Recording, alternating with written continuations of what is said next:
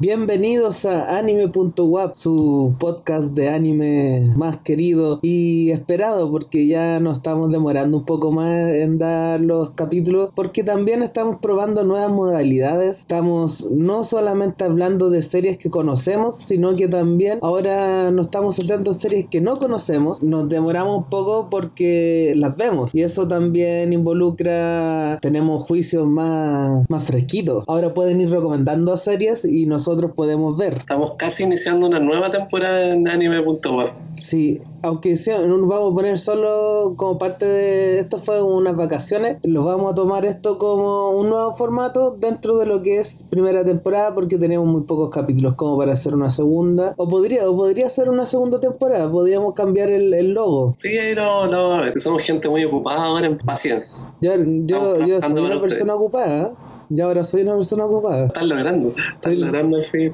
Estoy, estoy, logrando, estoy ocupado viendo los animes. La gente no sabe, pero Vladimir es un profesional del anime, así que no está muy alejado de, lo, de la realidad. Quería pasar un anuncio que voy a hacer un curso de historia del anime en la cultura chilena en la Universidad Católica. Datazo, datazo sesudo. sesudo. Bueno, ahí los chicos que se metan en la red de anime.ba se va a linkear ahí este, este curso. Sí, pues. De anime. ¿Qué se nos trae Sigmund esta semana? Bueno, esta semana iniciamos con una serie que ambos no, no conocíamos, Inuyachiki, The Last Hero.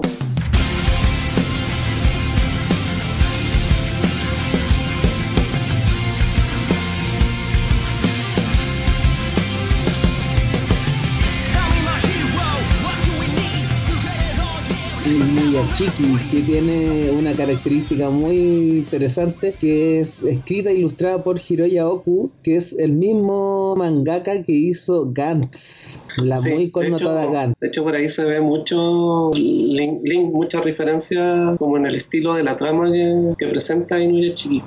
Sí, y por ejemplo, si bien es muy corta la presencia, pero de, que apareciera ya un marciano, ya como que el, autor de Gantz como que tiene esa dinámica de que de, repente un extraterrestre. Así como...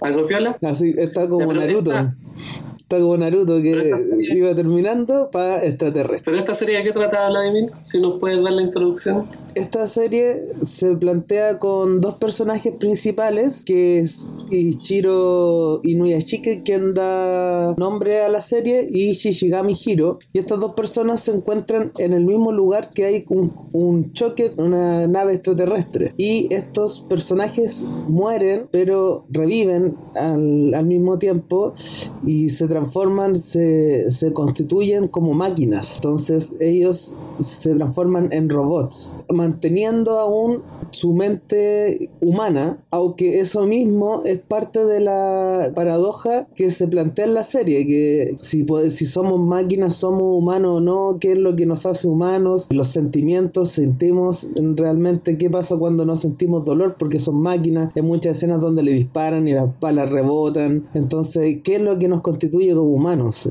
Eso es como un poco la trama que nos, que nos y Chiqui hace una trama, pero suave. Sí, es interesante que bueno, este autor toma a los extraterrestres como el agente externo gatillante para esta aventura. Me parece curioso porque tiempo atrás siempre habían como elementos icónicos, un meteorito, una piedra o simplemente un mago y te colocan en situaciones extraordinarias. En este caso tiene que ver con, estos extraterrestres que a mí me, genera un poco como de contradicción. Entiendo que debe ser parte también de, la gracia de Noechi, que lo vi como por ese lado, como que se detienen momentáneamente en nuestro planeta, matan a dos personas y las reviven como robots, pero un, un planeta que no les importaba.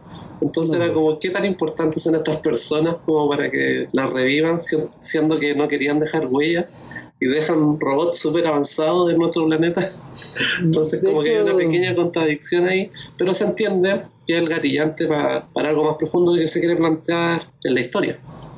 Sí, de hecho eh, es muy interesante lo que dices porque los, los marcianos estos no, se, no aparecen, no se ven, sino que se escuchan sus voces y bueno, nosotros los occidentales vemos los subtítulos. es interesante que en Japón los extraterrestres hablan japonés. Sí, es, que eso es impresionante. Y bueno, de de hecho yo pensaba en eso a partir de, bueno, me voy a tirar por otra tangente, pero estaba viendo otra serie y, y como que siempre el fin del mundo en Japón pasa en Japón. Como que hay muchas, hay muy pocas series que tratan de que de Japón como una parte del mundo. Eso es muy particular. Bueno, resulta que Bueno, bueno, tienen una historia también con desastres con Kaiju, entonces como que atraen Sí, po. destrucciones masivas, destrucciones globales. Y resulta que Inuyashiki, o- otro dato que es de Estudio Mapa, que es por lo que yo me fijé, porque me puse a investigar cuáles no había visto de Estudio Mapa, porque resultó que me puse a investigar y había visto muchas y me hizo mucho sentido en el tipo de animación. Y estos, y estos marcianos, como tú dices, pasan por casualidad por la Tierra. Como que chocaron, se desviaron y chocaron y mataron dos personas en el choque, con un choque automovilístico casi. Entonces, en en ese momento dicen, ya los vamos a revivir. Y eso fue toda la intención que tuvieron los marcianos. No tuvieron la intención de dar superpoderes, toda la cuestión. Porque para ellos... No, pero hay, un- hay una pequeña parte del diálogo que a mí me, me dio mucha risa, que dice, ya, pero tenemos como solo robots o solo prototipos de, de guerra. Es Sí. como, da, lo mismo, revívelos. Es como muy así. piola. Pero, pero ahí vuelvo de nuevo a esto de qué tan importantes son dos personas random en un mundo que es como súper importante revivirlos y dejar más encima armas de guerra espaciales con una tecnología casi de Dios. De hecho, estos dos personajes dentro de la humanidad son casi dioses, son indestructibles. Bueno, y Chiqui siento que, que muestra este, este planteamiento de, agarrar a personas random, personas N, sin ninguna relevancia en el día a día, y de otorgarlo, otorgarle habilidades extraordinarias. Y el hecho de cómo una persona común y corriente actuaría dotado con estas habilidades extraordinarias. Y creo que la serie es muy inteligente en el sentido de mostrar estas dos perspectivas desde un inicio Sí. desde, desde la visión heroica y desde la visión un poco más, y yo la, la llamo así como incluso más humana, de, de llevarse así como por los caprichos del momento, total, e- eres un esfuerzo imparable, entonces siento que están como esas dos dualidades bien presentadas en ese sentido, al Y mismo se, tiempo. sí, po, y se equilibra un poco lo que sucede en serás bueno o serás malo o serás intermedio, que, que lo que pasa, por ejemplo, en el caso de Inuyashiki, que es un viejito que está a punto de morir y que otra característica, aparte de ser robots bélicos, tienen la posibilidad, tienen la característica de sanar cualquier enfermedad. Entonces, somos muy dioses y de meterte Sí. a la red sin conexión, Sí, oye, pero impresionante, hay, hay unas cuestiones que son divertidas que pueden conectar su cerebro al celular. Sí. Bueno, de hecho tienen como capacidad de mutar también el cuerpo porque en un momento el chico como que el, eh, Ainuyashiki, que es el protagonista, que es el mayor, como persona mayor no tiene mucho conocimiento de tecnología, como que dice así como coloca el dedo aquí y automáticamente el cuerpo, se, se- el, el dedo queda como con un dispositivo USB. El Ainuyashiki, el- esta persona mayor, no lo hizo conscientemente. No, pues que tenía dispositivo USB porque la, el, el otro, el chico, sabía porque su amigo sabía que tenía el USB donde mismo. Ah, ya yo pensé que era No, no es que mutara. había mutado, como que había mutado en el momento al, al tocar Ahora, ahora también entramos en ciertas, en ciertas cosas divertidas que llegan los marcianos y que los marcianos ultra tecnología y usan USB. es que el USB es universal. Sí, literalmente del universo. Exacto. Pero volviendo a esta trama profunda que plantea Inuyashiki, siento que hay varios elementos que además complementan esta idea típica del, del qué harías con poderes, que tiene que ver con el hecho de, de las experiencias de vida. Ya decíamos que Inuyashiki es una persona mayor, adulta, nos presenta también todo un drama familiar de que tiene que ver con que va a morir, con que no, no es valorado como en su, en su entorno familiar. Y por el otro lado tenemos un joven, el mundo está a sus pies, es un poco más arrogante, por así decirlo. Y es muy otaku. Entonces, yo muy otaku. Bueno, los dos. Eh, Sí. Inuyashiki también en un momento es como un poco. Ah. Bueno, esta serie es como muy emotiva, como que Inuyashiki es una persona sensible emocionalmente. Se afecta mucho por el sentir de otras personas, muy empático en ese sentido. Sí. Pero también se inspira de recuerdos de emociones. Cuando está en- aprendiendo a volar, Oh, está sí. ca- cantando la canción de Astro Boy. Astro Boy. Sí. Sí, pues, entonces como volviendo a él, a ese como juventud, con espíritu de hacer las cosas. Entonces como que ese anime lo marcó a él. Y claro, el joven que llega a ver a su amigo y está hablan de One Piece, Sí. de la revista Shonen Jump. eh, ya, entonces como que está al tanto como del anime. Y el amigo era fan de Gantz. Tiene lleno de pósters de Gantz en, el- en la pieza. Oye, de veras, no- bueno, cuando la vi no había cachado que era el mismo Sí, de. Sí, bo, el, el amigo era fan de Gantz. Y de hecho, de Quería, hecho vivir, eh, el- vivir una historia así. sí, y en el subtítulo le dice el, de- que también el robot le dice, ah, tu anime mierdoso. Se aprovecha de tirar un, Le tira autopalo. mierda a Gantz. Bueno, es, es como para bajarle el perfil también a sí mismo. Pero Para eh, eh, yo creo que también hay otro tema con ánimo- sin ánimo de hacer spoiler, pero el joven se plantea como la contraparte de los buenos, que es, que es el Inuyashiki, y se transforma un poco en un asesino. Sin embargo, este asesino está como perdido un poco en sus sentimientos. Y hay un momento en donde él no quiere dejar de asesinar y que se empieza a volver bueno y el mundo se encarga de volverlo malo, porque ya todos lo tratan de que era tan malo y le pasan las peores cosas de la vida. De hecho, en esa parte, durante muchos capítulos, Inuyashiki no aparece, sino que se centra en este personaje. Y Sí, yo hablamos. y ahí está el tema de la redención. Sí, postula como el hecho de si cometes errores, cuál es el punto en el que la sociedad te va a permitir redimir esos errores. Entonces, como que está la voluntad de parte de, de la persona, pero la sociedad aún así eh, quiere, quiere justicia o venganza respecto Sí. a lo que hiciste en el pasado. Y también pasa mucho de que se muestra la, la influencia de las personas en la en otros en otros elementos por ejemplo en los padres de la persona del chico que fueron tan influyentes que llegaron a hacer daño a su propia familia o, desde incluso las redes. Hay una hay un guiño 4chan como influencia en las mismas redes sociales el internet a destruir la vida de las personas como eh, ser juez de la, de la moral un poco de, del mundo que, que pasa mucho hoy día en las redes de que muchas personas se, se consideran dueños de la, de la verdad y apelan y hacen juicios muy duros hacia otras personas y aquí se muestra mucho eso y le quitan la posibilidad a este personaje, a este joven de a Hiro redimirse y le destruyen la vida. Sí, bueno, ahí eh, avanzando un poco en los, en los capítulos ahí, claro, pasa eso, este, este juez que viene de- de- del internet, a mí me agradó mucho que lo incorporaran en, el- en el anime, en lo que vivimos en el día a día, ¿no? De, el hecho de que este juez invisible, con, con verdugos que están detrás pero que no podemos eh, verle sus caras, están ahí esperando a cometer errores y refregártelo en, en la cara y castigarte y castigarte hasta sin cesar. ¿Por qué? Porque están libres ellos de pagar por, por Sí. esto que están haciendo, porque están, como lo hemos dicho, detrás de una pantalla y son dentro de, de sí mismos, son como pequeños dioses en el internet. Sí. Y claro, Inuyashiki, bueno, en la serie muestran en el fondo como el castigo que pueden tener estos. Que Sí. no pueden escapar a, a este protagonista villano, por así decirlo, que los puede matar y los puede encontrar donde sea. Es que al final yo encuentro que a mí me dio la sensación que durante esos capítulos donde se mostró como personas fue- fueron jueces en su vida, yo casi encontré que el loco era más bueno que todos los buenos. Yo encontré que el loco no tenía... Era un adolescente nomás, que no, no sabía lo que sentía. Y, cuando cachó que tenía sentimientos, porque él, él empieza a matar porque piensa que no tiene sentimientos, pero en verdad sí tiene, y ahí para la mano y después nos lleva a un momento culmine donde él hace la mayor hazaña positiva. Sí, pero antes de eso, cuando te presenta Inuyashiki con esta premisa, dos personas que, que terminan con cuerpos robóticos de guerra, parece que es una premisa como de acción. Sí, pero la serie lo toma para plantear elementos que son casi existencialistas en su totalidad, que tienen que ver con el sentido mismo de lo que son las personas. Vladimir lo, lo mencionaba al inicio. ¿Qué te hace humano? ¿Es el ser de carne y hueso? o la conciencia misma ya te permite dar como la voluntad de humanidad. Ese es un debate que la filosofía siempre mm, ha tratado de, dar respuesta, pero que, hasta el día de hoy está en debate.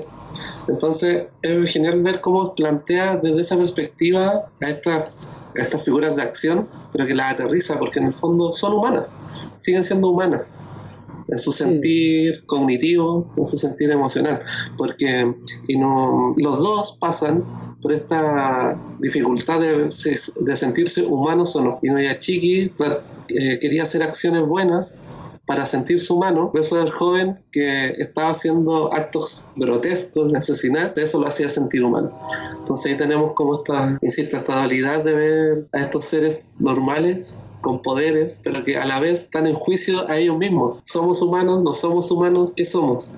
Están en el fondo igual están en una búsqueda ellos. Y obviamente mucho más el joven que es como adolescente está en búsqueda de todo Sí, y que al final los dos están buscando lo mismo, pero de distintos puntos de vista. Entonces, ¿cuál es lo importante al final? Eh, la reflexión de la humanidad, pero desde qué punto la, la lleva a cabo, porque los dos buscan lo mismo de ser humanos. De hecho, hay una parte donde hacen como un flashback eh, hacia el pasado cuando joven Hiro eh, era más chico y dice que él sentía más pena de los personajes de anime que de las personas mismas. Bueno, se, se recalca harto su gusto por el anime. ¿eh? Eso, de hecho, hay, hay momentos donde como que empatiza con ciertos personajes porque le gustan One Piece, eh, la Shonen Jump, es muy fanático. Pero al final el tema de la humanidad yo creo que es el centro. Ahora uno se puede preguntar ciertas cosas como por ejemplo si se transformaron en humanos en qué parte del cuerpo está la conciencia. Si, si la, eso ya es un tema igual interesante. Sí, bueno, volvemos a lo filosófico. Conciencia, alma, creo que en el ahí hay un pequeño guiño a eso, una pequeña idea de dar respuesta en el opening. Mm. En el opening se muestran dos esferas, una roja y una azul, que están en, estos cuerpos robóticos. Pero parece ser esta, esta pelotita el, el, corazón, el alma, la conciencia de, de cada uno. del robot. Sí. Ahí puede estar la respuesta.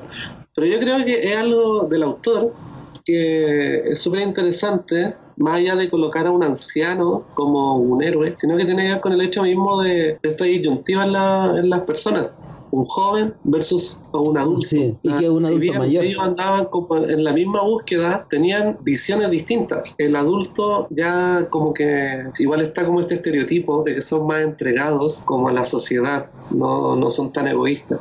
Entonces su bienestar iba por el bienestar de las demás personas, versus el joven que siendo más egoísta, más egocéntrico, eh, su bienestar está en él sentirse bien. De hecho, cuando empieza a tener apreciación por alguien que no es él, son sus personas más cercanas. Su madre, su amigo de toda la vida, una chica que, le declara su amor. Entonces son como La abuela de la chica. La abuela de la chica son estas personas que son solo cercanas a él versus chiqui que busca el bienestar en personas que no conoce. Y que al fin, por ejemplo, Giro eh, ayuda a las personas cercanas, pero desde una moral cuestionable también. Por ejemplo, eh, ayudaba a esta chica y a su abuela que vivían en una situación bien, bien precaria, la ayudaba económicamente. Uno de sus poderes poder utilizar todos los elementos tecnológicos, entonces entre ellos los cajeros automáticos. Qué buen poder. Qué buen poder. Ese poder lo quisiéramos todos. Es que era, eran muy poderosos, en verdad, los personajes.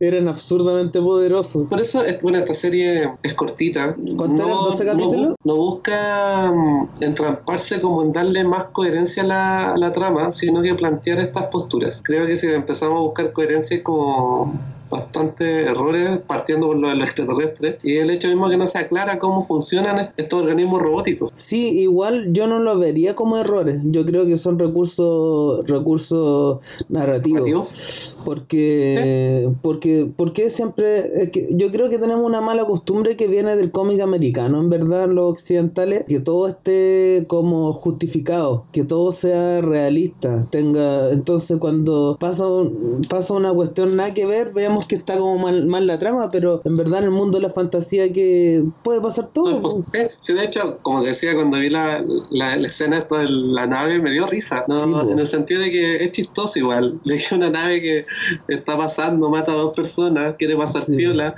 deja a dos elementos que no lo hacen pasar para nada piola. Que son una robot nivel dios en nuestro planeta. Sí, y que tienen aparentemente como habilidades psíquicas, que son indestructibles, que tienen incluso un modo automático que dejan las patadas.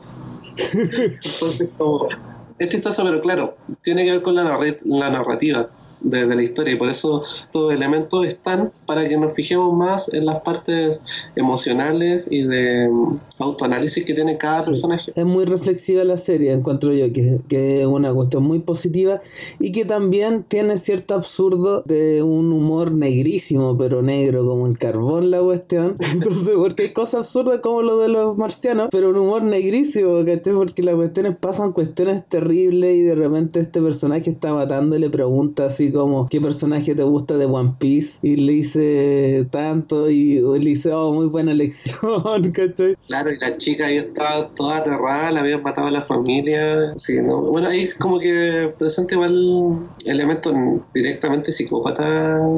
Sí, la este psicología está muy bien tratada, encuentro yo. El tipo no está despersonalizado del resto de la sociedad. Sí. Lo decía, el tipo es totalmente egocéntrico.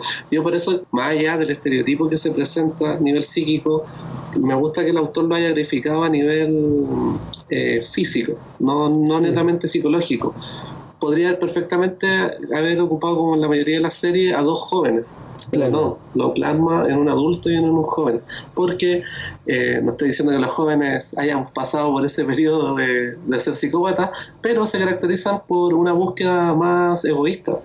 Claro, búsqueda del placer eh, propio. claro, y que de hecho debe ser la gracia de como parte de la madurez el poder eh, no centrar el foco en nosotros mismos, sino que en nuestro entorno y en el resto de las personas. Y también, por ejemplo, pasa en el caso de Inuyashiki, que ya es de tercera edad y que en algún momento se da cuenta de que toda su vida había vivido como al margen sin ser nadie destacable, siempre nadie se acordaba de él y que de repente se da cuenta, empieza a reflexionar que para qué existía, para qué nació, para qué vino al mundo. Y ahí, se, y ahí llega a una conclusión de que quizás llegó al mundo para este momento para, eh, para hacer este robot, pero sin embargo fue una casualidad. Entonces, como que eso también es una paradoja divertida porque Inuyashiki le encuentra todo el sentido del mundo hacer un robot, pero en verdad no tuvo ningún sentido ser robot, fue una mera casualidad. Sí, oye, es súper interesante ese punto que tocas porque tiene que hablar en el fondo con la motivación que tienen las personas. Sí. Inuyashiki tenía muchas intenciones de ayudar, pero aquí como el meme del, del boomer, el viejo que no sabe manejar tecnología, haciendo él un robot, como que había momentos que no sabía cómo hacerlo. Entonces, claro, necesitaba estar en una búsqueda, constante de, de justificar lo que estaba viviendo. Y eso era el que estaba en, en, el aquí y ahora porque era su momento de destacar, tenía que estar ahí. Y es bastante curioso porque ahora que lo, lo nombras, me recuerda, eso pasa en dos momentos de la serie.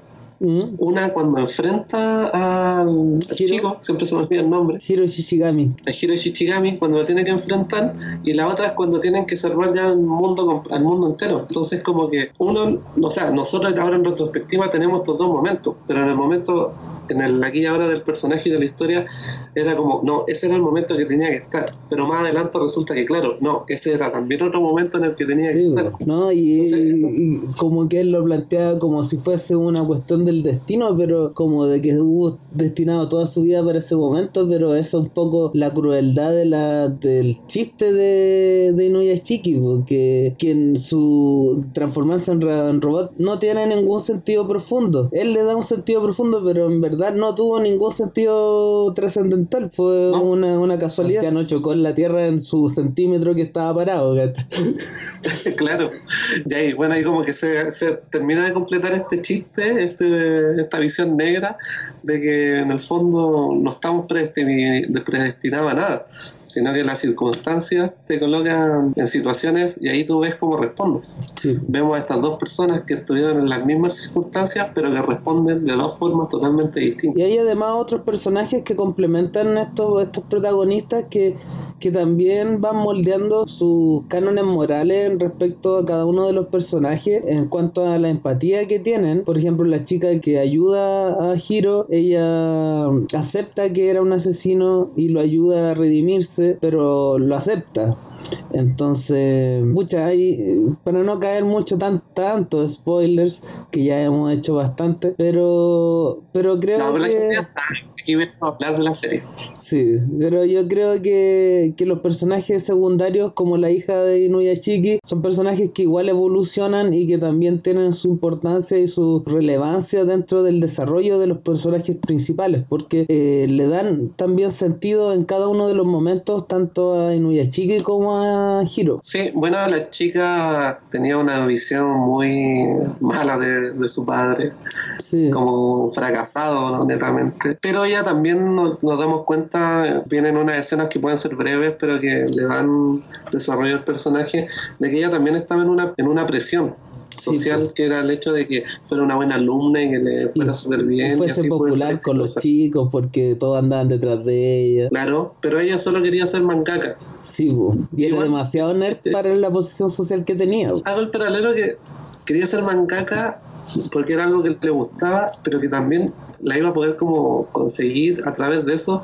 el tener ganancias materiales, Sí, po. tener una buena casa, entonces Ella como- estaba muy enfocada, ella era, estaba muy profesional de la cuestión. bueno, ellos después tiene un desenlace más Pero ella Bueno. tiene, tiene muy claro lo que quiere y cómo conseguirlo, el concurso que tiene que participar, qué, qué es lo que tiene que hacer. Ella tenía muy claro todo y, y en eso se, se asemejaba bastante al amigo de Hiro, pero el amigo de Hiro era un poco más idealista, más, más etéreo, no, no era tan concreto en sus metas como si lo era la hija de Inuyashiki. y además que mm, ahí nos, nos damos el por qué la- ella era tan dura con, con la visión del padre, porque Sí, en su foro interno ella estaba trabajando duro. Sí, y veía que su madre lo pasaban a llevar, que no lograba nada. Sí, o, o que, o que, por ejemplo, ella sentía envidia de, de la mega casa del, del vecino que era un mangaka. Sí, y bueno, ahí los- el, el amigo de Hiro también era, era importante, era en un momento, es la brújula moral de, de Hiro, y después pasa a ser el, el, el sensei, por así decirlo, de Inuyashiki, para Sí. poder alcanzar su potencial Fue el entrenador. eh, heroico. Sí. Fue el personal Y- trainer. el personal training. Y es curioso, hay elementos que, que tiene ese personaje que, que también sería interesante como analizarlo solo a él. La serie igual nos muestra ya en un mundo que está pasando Sí. en esta historia.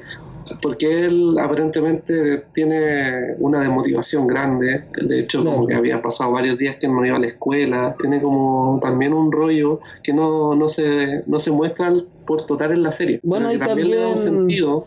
Le da un sentido todo esto que, que está pasando, pues, el encaminar a Inuyashiki, en poder hacer frente a su amigo, en que es lo que él siente que no es lo, lo correcto que debería estar haciendo. Ahora yo también rescataría otro elemento que esta serie es no es vieja, eh, es del 2017, entonces mucho de las referencias eh, tecnológicas a las que se ve enfrentado en Inuyashiki o que se muestran, como por ejemplo lo del, del foro eh, que el- del foro 4chan. como tipo 4chan, eh, son referencias actuales.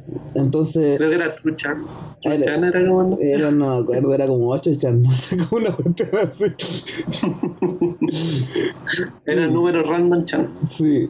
Y, y son actuales, entonces como que una serie que podemos ver y son las problemáticas de hoy. Sí, sí, eso es lo otro bueno que te coloca en la actualidad. Generalmente las series que igual tratan de plantear este tipo de elementos o te transportan a un mundo distinto, mágico o futurista, pero no lo hacen como en el, en el aquí y ahora de nosotros. Sí, pues. En este sentido es bien contemporánea con nosotros esta serie. Es como un cyberpunk implantado dentro del realismo actual, una cosa así. Yo creo que ya estamos como listos como con la con ya con todo este spoiler ya para, para que vean esta serie porque yo creo que es muy buena y rescato antes un último detalle que la, que la animación es muy poderosa, tiene muchos recursos porque tiene utiliza mucho efecto 3D. Hay ciertos capítulos que tienen un dibujo medio feito, sobre todo como, como las escenas como medias callejeras que salen menos más o menos dibujados, pero por lo menos en el efecto en el efecto especiales de, de los robóticos es impresionante. Ahora hay un, hay un combo de Inuyashiki que me dio risa a mí igual que deja girando al, al sí, sí. estoy viendo ahí ya saliéndonos de la trama de la serie que en Japón estuvieron cambiaron como bastante las políticas de lo que se podía transmitir entonces hay como bastante censura en el contenido. Y Inuyashiki que logró calarse en un horario más de adulto para lo que puede ser nosotros. Y eso mismo hizo que como gracia por así decirlo como nivel anecdótico el hecho de que pudo colar una escena de una felación, si tú lo ves en la trama no, no, le da mucho sentido, pero es como que, claro, cuando conoces este dato, que en el fondo está tratando de transgredir un poco como las normas de la televisión japonesa, es significativo, porque el ir poniendo estos límites a prueba va haciendo que la rayita se vaya corriendo y que más adelante podamos tener series con mayor contenido gráfico eh, potente. Esta serie de partida del género Seinen, que es por definición que el género para adultos, bueno, el autor ya lo vamos a revisar más adelante, quizá en otro capítulo, que se caracteriza por ser de escenas bien fuertes. También lo muestran Gantz, que tiene, es bien transgresor, es bien adulto, bien desprejuiciado en, su trabajo y se nota que es Chiqui, profundamente reflexivo, que está bien trabajado y una trama que te deja pensando. Como es actual, varias gente a lo mejor ya la, ya la ha visto. Ahí después nos dejan sus comentarios en Instagram de qué es lo que les pareció, si es que nuestra visión es muy sesgada o dejamos cosas afuera, se las van compartiendo con nosotros y el resto de, los escuchas de anime.web. Ya pues, estaríamos Simón. Pueden eh, recomendarnos series que podamos ver a futuro o de las que les gustaría que habláramos o recordáramos. Ojalá de una temporada. claro, ojalá breve para poder sacar la... Los capítulos más rápido. Se vienen buenos capítulos. Así que eso. Adiós. Nos vemos en el próximo capítulo de anime.web, su podcast más querido.